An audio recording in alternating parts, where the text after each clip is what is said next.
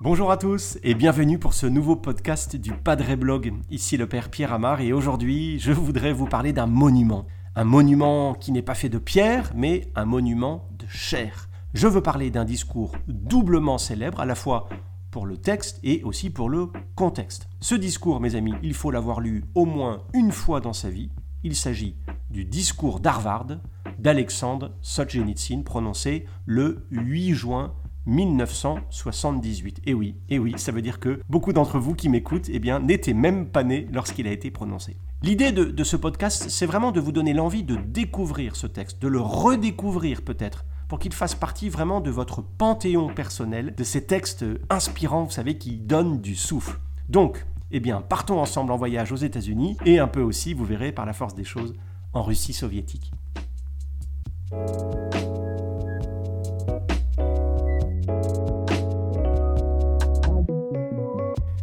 Il y a, il me semble, deux principales raisons pour parler de ce texte qui, c'est vrai, a déjà 40 ans. La première raison, c'est à cause de son auteur, et puis aussi du contexte hein, dans lequel ce discours a été donné, j'y reviendrai dans quelques instants. Et puis la deuxième raison, et c'est évidemment celle qui nous retiendra le plus longtemps, c'est qu'il y a un consensus pour affirmer que eh bien, ce discours est sans aucun doute un discours visionnaire, un discours prophétique même. Et donc, eh bien, lire ce texte, même aujourd'hui, même avec 40 ans d'années, 40 années qui, ont passé, eh bien, c'est très profitable, c'est très inspirant. Certains croient que les discours ne servent à rien, eh bien, c'est faux. C'est faux parce que les mots ont un sens. Et il y a heureusement eh des textes qui résonnent, ce qu'ils disent, et pour toutes les époques, pour, toutes les intelligences, pour toutes les volontés. Et évidemment, le discours d'Harvard en fait partie. Alors, justement, qui est Solzhenitsyn? D'où vient-il? Quel est le contexte de son discours? Alexandre Issaïevitch Solzhenitsyn, c'est son vrai nom, est né en 1918 en Russie. Il est mobilisé en 1941 comme officier d'artillerie dans les rangs de l'armée rouge, mais, mais il est arrêté en 1945, juste avant la victoire sur le nazisme, pour avoir critiqué Staline dans une lettre à un ami. Il est condamné euh, à 8 années de détention dans un camp de travail, puis aussi 3 autres années supplémentaires en relégation, en exil. En 1962 euh, commence la déstalinisation hein, prônée par Nikita Khrouchtchev, le premier secrétaire du Parti communiste, et ben, Solzhenitsyn en profite pour publier son premier ouvrage, un roman qui s'intitule Une journée d'Ivan Denisovitch. Ce roman, euh, ben, c'est la description de l'univers du goulag, une description qui était, jusque-là complètement taboue, complètement interdite, et Solzhenitsyn révèle tout cela au monde entier et se révèle lui-même comme un grand écrivain. Ensuite, euh, il va publier d'autres livres, très célèbres eux aussi, comme Le Premier Cercle, et puis un autre livre qui s'appelle Le Pavillon des cancéreux. En 1970, il reçoit le prix Nobel de littérature. Et en décembre 1973, il réussit un coup absolument incroyable, faire paraître euh, de façon euh, complètement cachée à Paris, mais en langue russe, l'archipel du goulag. Une immense description en trois tomes, très précise, une description euh, à la fois du système concentrationnaire soviétique et aussi de la nature totalitaire de l'URSS. Et ce livre connaît un succès incroyable et rend euh, Solzhenitsyn immensément célèbre. Évidemment, évidemment, euh, l'URSS la Russie soviétique réagit avec brutalité et quelques mois après la sortie de l'archipel du Goulag, notre écrivain est arrêté, jugé pour haute trahison et puis déchu de sa citoyenneté et expulsé euh, de la Russie. Il se fixe d'abord en Suisse, puis aux États-Unis où il va passer 20 années d'exil. À la chute euh, de l'URSS, à la chute du rideau de fer, euh, sa nationalité russe lui est restituée. Il rentre en Russie. Il habitera près de Moscou hein, en 1994 et puis il vivra à Moscou jusqu'à sa mort le 3 août 2008. Voilà, ça c'est pour le bonhomme. Venons-en maintenant, si vous voulez bien, au, contexte hein, du discours qui est, très intéressant également. Nous sommes en 1978, donc en, plein milieu de la guerre froide. Trois ans après euh, l'installation de Solzhenitsyn et de sa famille aux USA. L'écrivain est très célèbre, c'est en fait l'un des dissidents les plus connus au monde. Et pourtant, eh bien, il sort peu. Il écrit énormément, et il se terre, il se cache dans sa propriété du Vermont, on est au nord-est des USA. Et voilà que l'université d'Harvard, qui est située en banlieue de Boston, c'est-à-dire à 200 km de chez Solzhenitsyn, eh bien cette université lui fait signe pour clôturer l'année universitaire. Harvard, hein, vous le savez certainement, c'est, vraiment euh, la crème de la crème. Hein. C'est une université américaine prestigieuse de, renommée mondiale. Alors, je vous mets un peu dans l'ambiance parce que je ne sais pas si vous avez déjà connu des clôtures solennelles d'année universitaire, mais eh bien, ça ressemble pas trop à des soirées étudiantes. C'est plutôt en général des cérémonies assez protocolaires, un peu guindées même. Ce jour-là, le 8 juin 1978, il pleut il pleut à Harvard. Il y a 20 euh, 000 étudiants fraîchement diplômés qui sont là avec leur famille dans le Harvard Yard. C'est un terrain hein, planté d'arbres et de gazon euh, dans le campus universitaire. Il y a beaucoup d'excitation, évidemment, parce que c'est un moment très attendu dans la vie étudiante. C'est quasiment un rite initiatique qu'on appelle d'ailleurs à Harvard avec ce nom The Commencement, c'est-à-dire le, le commencement, la cérémonie qui marque à la fois la fin de l'année universitaire et puis aussi le début de l'entrée dans la vie professionnelle, dans la vraie vie. Toute l'assistance qui est rassemblé là euh, devant Solzhenitsyn et tout le corps professoral, tous ces gens connaissent son combat contre le communisme. Il en a payé le, prix fort, hein, que ce soit en déportation ou aussi en exil. Solzhenitsyn parle en russe, mais son discours est traduit simultanément en anglais. Tout le monde tout le monde s'attend logiquement, naturellement, à ce qu'il rende hommage à la démocratie américaine qui l'accueille, dans une sorte de, grand discours solennel, plein de gratitude, bah, qui va faire l'éloge de la liberté occidentale. Et là, c'est la stupéfaction. Au lieu, au lieu du compliment habituel, des politesses de rigueur, il y en a un tout petit peu au début évidemment, et hein, eh bien Solzhenitsyn, très calme, évoque pendant une heure, et de façon assez sévère, euh, sans concession, ce qu'il appelle, tenez-vous bien, le déclin de l'Occident. Et il dit, sans sourciller, pendant une heure, hein, que l'Ouest manque de courage et qu'il est spirituellement épuisé. Écoutez, écoutez juste ce simple extrait que, que je vous lis rapidement. Le déclin du courage, dit Solzhenitsyn, est peut-être le trait le plus saillant de l'Ouest aujourd'hui pour un observateur extérieur. Un déclin du courage, particulièrement sensible dans la couche dirigeante et dans la couche intellectuelle dominante qui semble aller jusqu'à la perte de toute trace de virilité. Et plus loin, il ajoute Si on me demandait si je pouvais proposer l'Ouest en son état actuel comme modèle pour mon pays, il me faudrait en toute honnêteté répondre par la négative. Non, non, je ne prendrai pas votre société comme modèle pour la transformation de la mienne. Et il pose une question, hein, sans hésitation. Comment Comment l'Ouest a-t-il pu décliner de son pas triomphal à sa débilité présente. Voilà, euh, vous l'avez compris, euh, on espérait des douceurs et, ben c'est la douche froide. Et certains commentaires sont élogieux, mais, mais la majorité est choquée. Les critiques vont être assez nombreuses, et certains vont même traiter Solzhenitsyn d'être ingrat, ingrat pour ce monde, cet Occident, l'Amérique qui l'a accueilli. Quelques jours plus tard, euh, la First Lady de l'époque, hein, Rosalind Carter, la femme de Jimmy Carter, le président des États-Unis, dira tout haut ce que beaucoup d'Américains un peu vexés pensent tout bas. Les habitants de ce pays ne sont pas faibles, ni lâches, ni spirituellement épuisés. Et d'ailleurs, Rosaline Carter rajoutera même que si Solzhenitsyn n'aime pas l'Amérique, bah, il a qu'à la quitter. Ce discours, mes amis, il a été filmé, euh, édité, traduit, réenregistré par d'autres personnes, adapté même au théâtre et interprété notamment par l'ancien ministre euh, Hervé Mariton. Je vous mets hein, en description de la version YouTube de ce podcast tout un ensemble de liens pour en profiter justement, et notamment d'ailleurs la version quasi intégrale du discours traduit en français. Bien sûr, hein, je vous en lirai quelques extraits comme je viens de le faire à l'instant, mais, vraiment mes amis, vraiment, ce podcast n'a qu'un seul but, c'est vous inviter à aller à la source en découvrant un discours qui fait réfléchir, qui est en fait, en fait une vaste méditation philosophique, politique aussi, et puis enfin un, un appel à la transcendance. Alors, eh bien, entrons, entrons résolument dans le fond du discours lui-même, entrons dans un deuxième temps, si vous voulez bien, euh, autour des idées forces. J'en vois cinq cinq principales, cinq idées pour nous tous euh, à retenir. La première idée, c'est le refus de Solzhenitsyn de nous laisser enfermer dans des choix binaires. Le monde, le monde est complexe.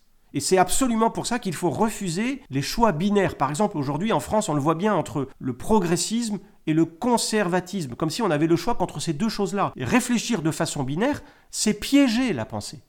Et ce que dit Solzhenitsyn, c'est que c'est pas parce qu'on lutte contre le communisme qu'on doit regarder le libéralisme occidental comme euh, ben, le meilleur modèle possible. Certes, certes, le communisme est un système affreux qui broie l'homme, mais euh, le bloc occidental, dit-il, euh, ben, c'est pas non plus la panacée. Écoutez bien. Un aveuglement persistant, dit Solzhenitsyn. Le sentiment d'une supériorité illusoire entretient l'idée que tous les pays de grande étendue existant sur notre planète doivent suivre un développement qui les mènera jusqu'à l'état des systèmes occidentaux actuels, théoriquement les meilleurs, pratiquement les plus attrayants. En fait, pour Solzhenitsyn, les deux systèmes, d'un côté le communisme et de l'autre le libéralisme occidental, eh bien, sont les deux symptômes d'un même déclin. Dans le bloc soviétique, on a la violence d'un État qui, qui opprime l'homme, qui opprime les consciences, mais dans le bloc occidental, dit-il, on a un juridisme sans âme, et là aussi les esprits sont aliénés par, par l'individualisme, par l'égoïsme. Deuxième idée de Solzhenitsyn, deuxième idée force hein, dans le fond du discours lui-même, c'est que la décadence d'une société se mesure selon lui au manque de courage des citoyens et des dirigeants qui la composent. Il y a, dit Solzhenitsyn, un déclin du courage. Un déclin du courage euh, dans les renoncements successifs de l'Occident. Et notre auteur hein, russe discerne déjà les, signes avant-coureurs de la décadence de la civilisation occidentale. Alors il cite bien l'actualité de son époque à lui, le Vietnam, Cuba, le pacifisme, la Chine, le Cambodge, et il déclare, écoutez bien, qu'aucun armement, si grand soit-il, ne viendra en aide à l'Occident tant que celui-ci n'aura pas surmonté sa perte de volonté. Pour se défendre, dit-il, il faut être prêt à mourir, et cela n'existe qu'en petite quantité au sein d'une société élevée dans le culte du bien-être terrestre. Fin de citation. Ça fait penser, vous trouvez pas, euh, à Saint-Exupéry, vous savez, euh, qui écrivait dans Citadelle Ce pourquoi tu acceptes de mourir, c'est cela seul dont tu peux vivre. Vous voyez, la leçon, elle est, elle est sévère, hein, elle est vraiment sévère. Nous avons reçu une liberté, nous nous en faisons même les chantres hein, dans l'Occident, mais en fait, nous abandonnons le terrain à nos ennemis mortels, nous abandonnons ce terrain par lâcheté parce que nous n'avons pas le courage du sacrifice. Et pourquoi? Et pourquoi? À cause du confort matérialiste, dit Solzhenitsyn. Ça nous introduit ça à la, troisième idée force. La troisième idée, euh, elle rappellera peut-être, hein, pour les plus cultivés d'entre nous, euh, euh, l'œuvre d'Aristote, l'éthique à Nicomaque. Hein. Solzhenitsyn dit ceci, écoutez bien, il nous interroge. Une âme humaine, dit-il, aspire à quelque chose de plus haut de plus chaud, de plus pur que ce que peut aujourd'hui lui proposer l'existence de masse en Occident, que vienne annoncer telle une carte de visite l'écœurante pression de la publicité, l'abrutissement de la télévision et une musique insupportable. Fin de citation. Selon, euh, selon Solzhenitsyn, en fait, la civilisation de l'Occident moderne est dominée par trois choses l'homme, la matière et puis entre les deux le progrès. Or, Or, dit, dit Solzhenitsyn, justement, en rester à l'homme, en rester à l'homme et rien qu'à l'homme, c'est trop court. Et puis, la matière elle-même, elle est dépassée par l'esprit, par exemple. Et puis certes, le progrès technique et économique, ben, c'est bien, c'est utile, mais ça ne doit pas nous faire oublier le progrès spirituel ou moral qui est plus haut. Parce que, parce qu'à la fin, dit Solzhenitsyn, la mort nous guette tous. Elle est inéluctable et elle est imprévisible. Or, précisément, l'Occident oublier ce plus haut de l'homme, ce plus haut de l'homme qui sont, qui sont l'âme et ses besoins. Et surtout, dit Solzhenitsyn, il a oublié la mort. La mort qui frappe inexorablement chaque homme depuis la nuit des temps. On l'a vu tous, hein, mes amis, c'est un peu le, bon côté de la crise sanitaire que nos sociétés viennent de traverser. Le monde, le monde avait oublié qu'il était mortel et fragile. Puis vous savez, la mort, bah, Solzhenitsyn, c'est un peu de quoi il parle, parce qu'il l'a souvent côtoyé au goulag. Et il déclare ceci, écoutez bien. Si l'homme, comme le déclare l'humanisme, n'était né que pour le bonheur, il ne serait pas né non plus pour la mort. Mais corporellement voué à la mort, sa tâche sur terre n'en devient que plus spirituelle. Non pas un gorgement de quotidienneté, non pas la recherche des meilleurs moyens d'acquisition, puis de joyeuses dépenses des biens matériels, mais l'accomplissement d'un dur et permanent devoir, en sorte que tout le chemin de notre vie devienne l'expérience d'une élévation avant tout spirituelle, quitter cette vie en créature plus haute que nous nous y étions entrés. Fin de citation.